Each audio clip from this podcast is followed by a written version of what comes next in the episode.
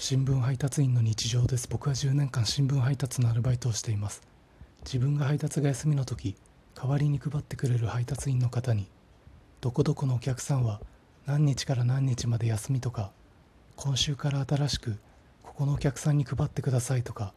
連絡事項を伝えなきゃいけないんですけどそれを完全に忘れました。忘れた理由は僕が95日ぶりに髪の毛を切るということで心ここにあらずだったからです。